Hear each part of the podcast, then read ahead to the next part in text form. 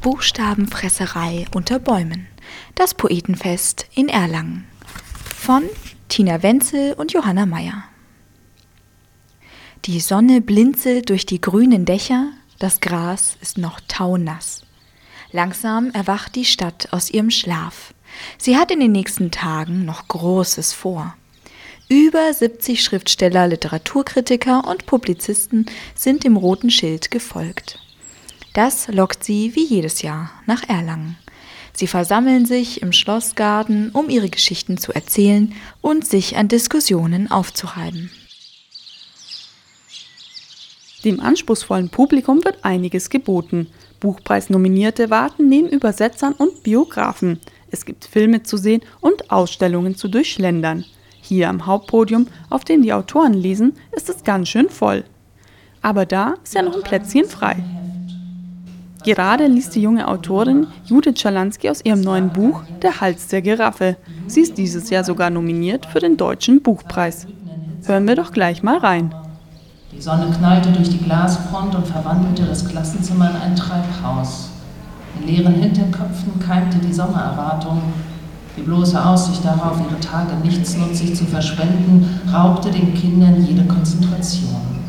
Mit Schwimmbadaugen, fettiger Haut und schwitzigem Freiheitsdrang hingen sie auf den Stühlen und dösten den Ferien entgegen. Im Mittelpunkt des Romans steht die Biologielehrerin Inge Lohmark aus einer kleinen Stadt in Ostdeutschland. Inge Lohmark ist keine besonders sympathische Frau, mehr so die Einzelgängerin. Als Naturwissenschaftlerin hält sie sich ganz an Darwin und dessen Theorie Survival of the Fittest. Ihre neunte Klasse führt sie mit eiserner Strenge. So beginnt das Buch auch mit dem Satz: Setzen, sagte Inge Lohmark, und die Klasse setzte sich. Inge Lohmark gehörte nicht zu den Lehrern, die am Ende des Schuljahres einknickten, nur weil sie bald ihr Gegenüber verlieren würden. Sie hatte keine Angst davor, so ganz auf sich gestellt in die Bedeutungslosigkeit abzurutschen. Einige Kollegen wurden, je näher die Sommerpause rückte, von geradezu zärtlicher Nachgiebigkeit heimgesucht. Ihr Unterricht verkam zum hohlen Mitmachtheater, ein versonnener Blick hier, ein Tätscheln da, Kopfhochgetue, elendiges Filmeschauen, eine Inflation guter Noten, der Hochverrat am Prädikat sehr gut. Doch die Weltsicht der Inge Lohmark, so viel sei schon mal verraten, wird bald ins Wanken gebracht. Jetzt ist Judith Schalansky bei mir. Gleich vorab, es ist ein tolles Buch, hat mir unglaublich gut gefallen. Ich habe mich wirklich weggeschmissen vor Lachen. Ich fand einfach diese, diese Lehrerin und ihre bitterbösen fast schon Kommentare über die Schüler und wie sie die so beschreibt, das war einfach köstlich. Haben Sie eigentlich auch so eine schlimme Lehrerin gehabt in Ihrer Schulzeit? Ja, wer hatte die nicht? Ich glaube, jeder kennt solche Personen, solche Lehrerkörper. Man sagt ja Lehrkörper, da passt das ganz gut. Solche braucht es auch, damit es ein Feindbild über diese prägenden Schuljahre auch überhaupt gibt. In deinem Buch Der Hals Giraffe sind ja auch viele Zeichnungen. Du hast ja auch selber Kunstgeschichte und Kommunikationsdesign studiert. Was haben denn diese Bilder für Bedeutungen?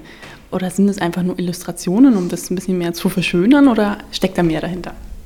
Ich bin immer unglücklich mit dem Begriff der Illustration, weil der sozusagen das Bild zum Beiwerk macht. Diese Bilder sind praktisch Teil des Textes. Die sind mir ganz wichtig, weil das ganze Buch rührt auch ja an die Frage, wie wird Bildung überhaupt vermittelt, was ist eigentlich Schulwissen und da geht es immer sehr stark um, um das Postulat eigentlich der Anschaulichkeit. Alles muss unglaublich anschaulich sein. Das heißt, wir, äh, es ist egal, wie wahr etwas ist, es ist wichtig, dass es ein gutes Tafelbild abgibt.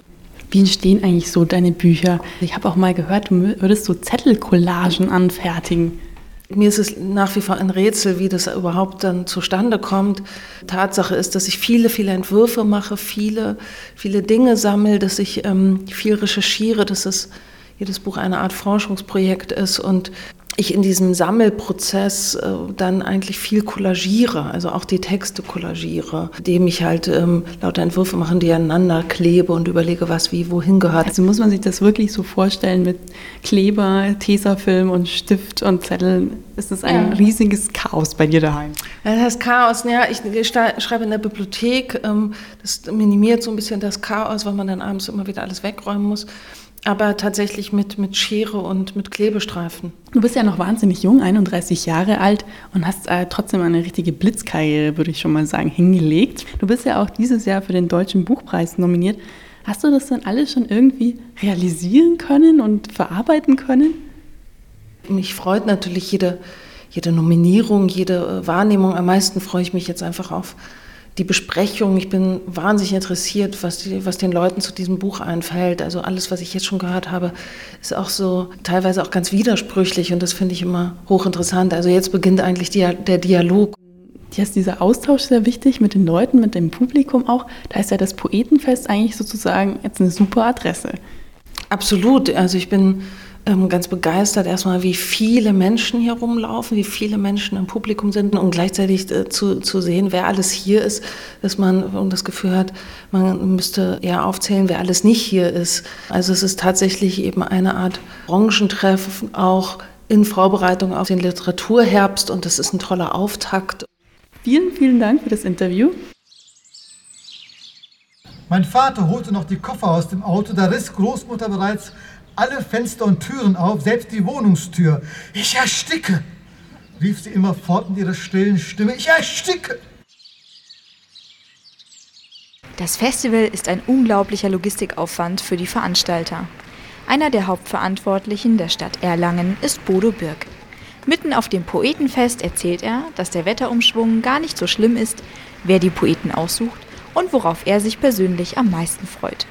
Es hat ja jetzt einen großen Temperatursturz gegeben von ungefähr 36 Grad auf 15. Was ist schlimmer? Gute Frage. Ja, der hätte von uns aus gerne ein paar Tage später kommen dürfen. Klar wären wir gerne draußen gewesen und äh, das wird jetzt nicht möglich sein. Aber ähm, zu große Hitze ist sicherlich auch der Konzentration nicht gerade förderlich. Insofern, das Wetter kann es einem nie recht machen. Zum Glück haben wir die Möglichkeit, innen und außen das Festival zu machen. Und morgen haben wir gute Hoffnungen, dass wir draußen sein können. Da ist der Wetterbericht sehr zuversichtlich. Insofern wollen wir nicht unzufrieden sein. Wie viele Zuschauer werden denn ungefähr erwartet?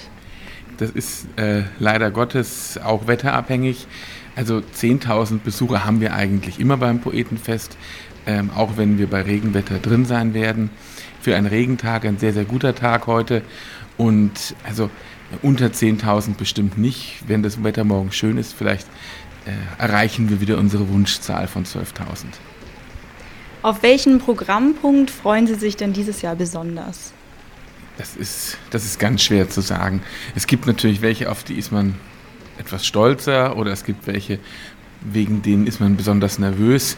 Ähm, ich bekomme selber natürlich sehr, sehr wenig mit. Ich versuche überall mal reinzuhören, um ein bisschen Gefühl dafür zu bekommen. Und im Nachhinein lasse ich mir dann von Leuten, die da waren, erzählen, wie es denn im Endeffekt war. Aber natürlich heute Abend Liao Yiwu, da sind wir natürlich sehr, sehr aufgeregt. Ähm, haben selten so einen Gast aus fremden Kulturen beim äh, Poetenfest und da alles richtig zu machen und da einen guten Abend zu machen, da sind wir natürlich schon sehr aufgeregt. Unter welchen Gesichtspunkten werden denn die Poeten ausgesucht?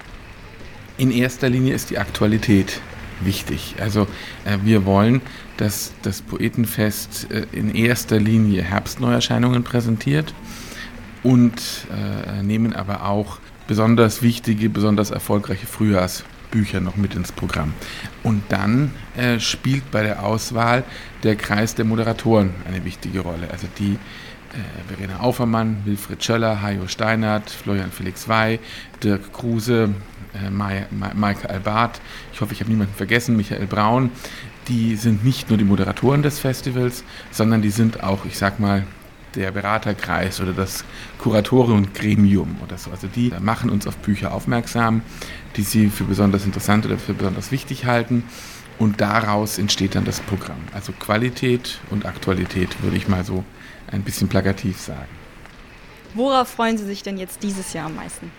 Also ganz ehrlich, auf die letzte Veranstaltung.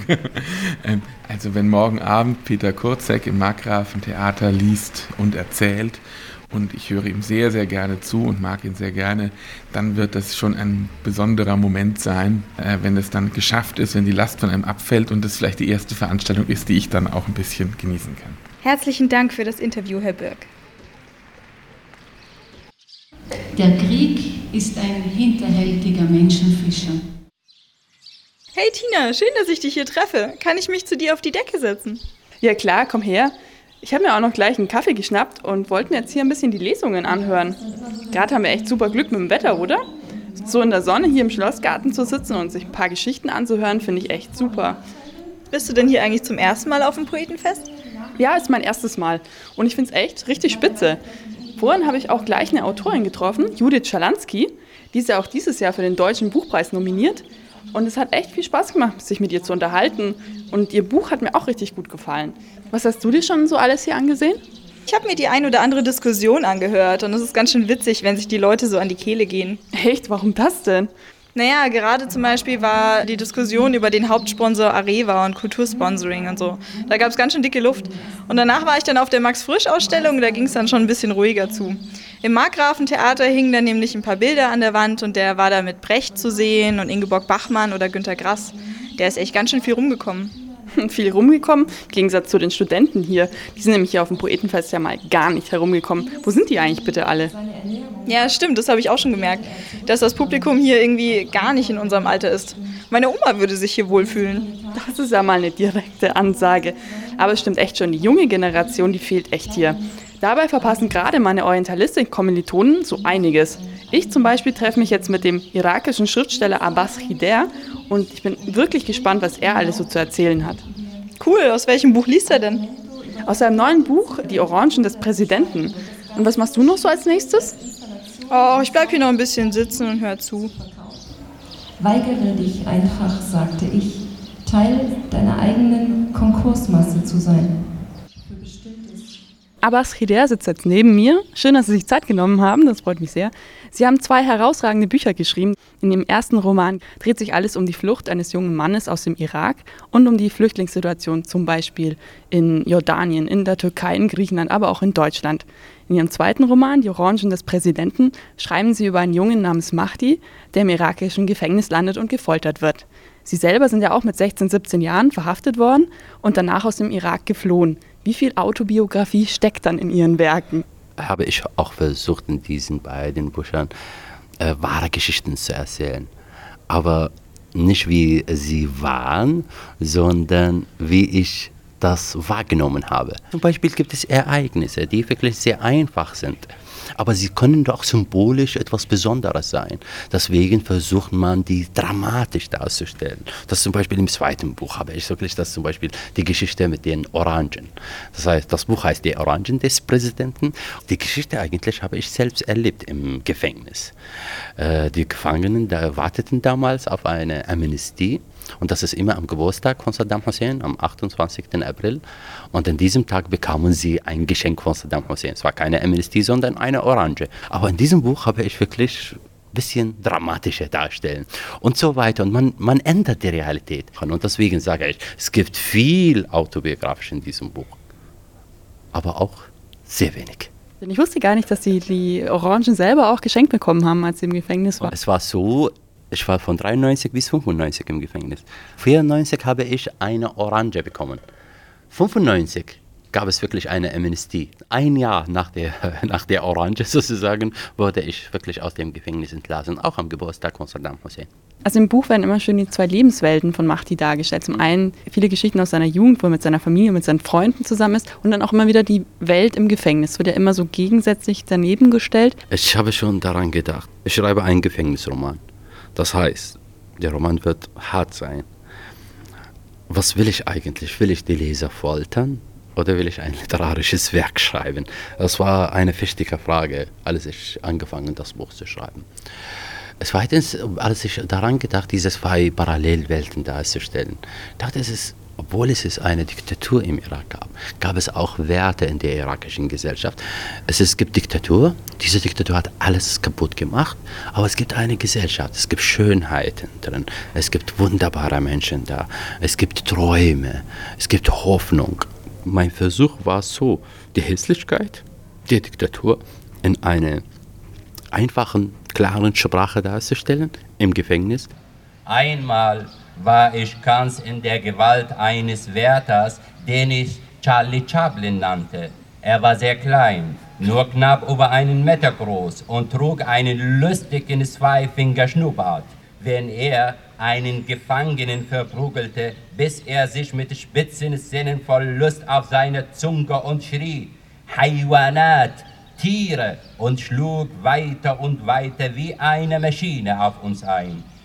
Als er kurz Pause machte, befreite ich mein Gesicht von den schützenden Händen und warf einen schnellen Blick auf das Seine.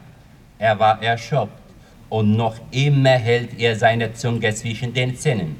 In diesem Moment musste ich an den echten Charlie Chaplin denken und konnte mich nicht länger beherrschen. Ich prostete lautlos und schrie in allen Tonlagen, als hätte ich Lachgas eingeatmet.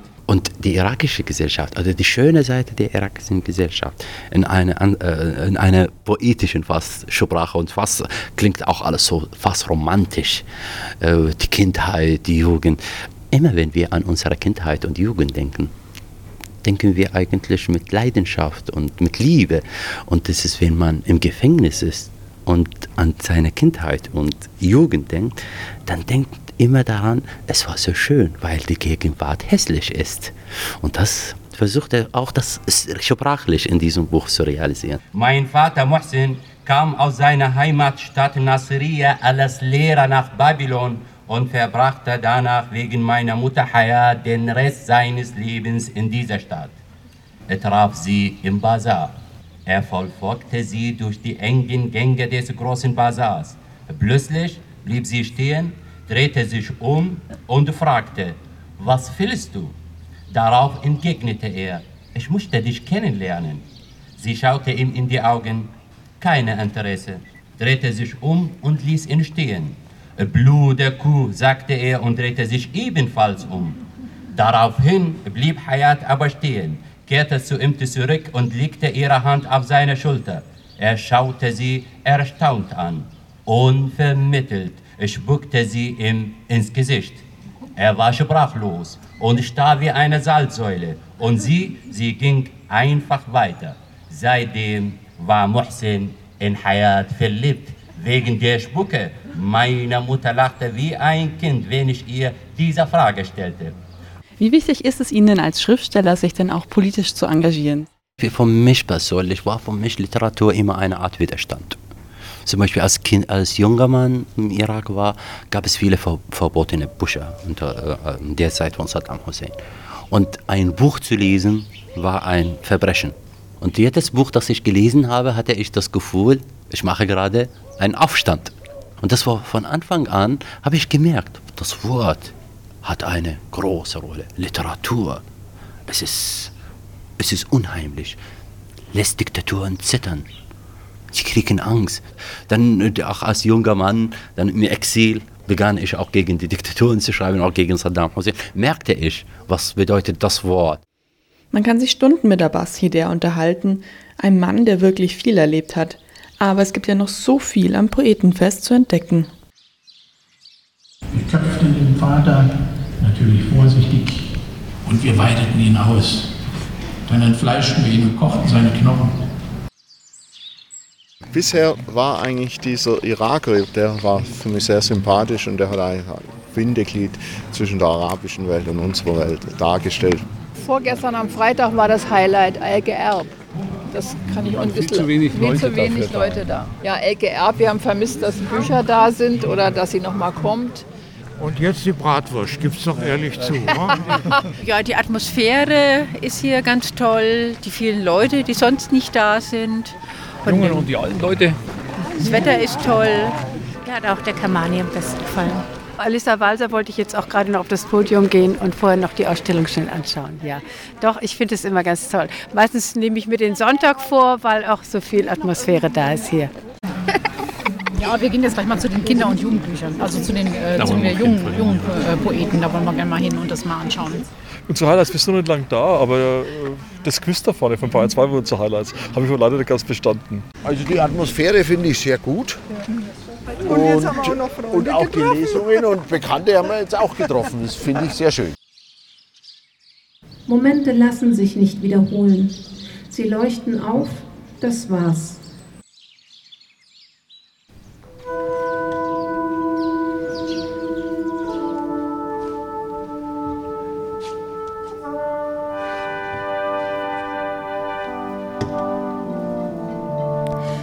Zauberhafte Melodie schwebt zwischen den Baumkronen im Schlossgarten.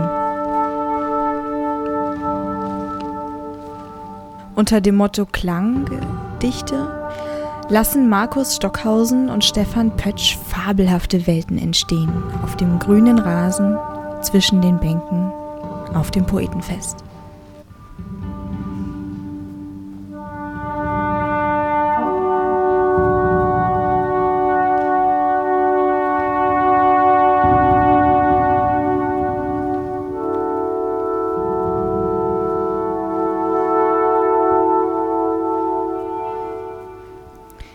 Trompete und Flügelhorn, mit Bratsche und Geige verdichten die beiden die Atmosphäre.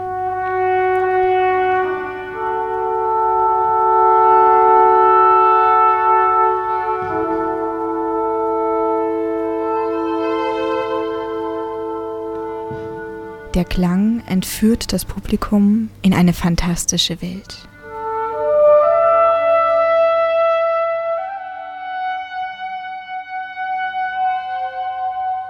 Sie improvisieren ihre Stücke.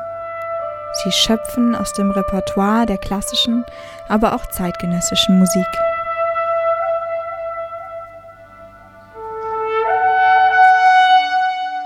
Am Wochenende bringen sie so das Poetenfest zu einem besinnlichen Abschluss.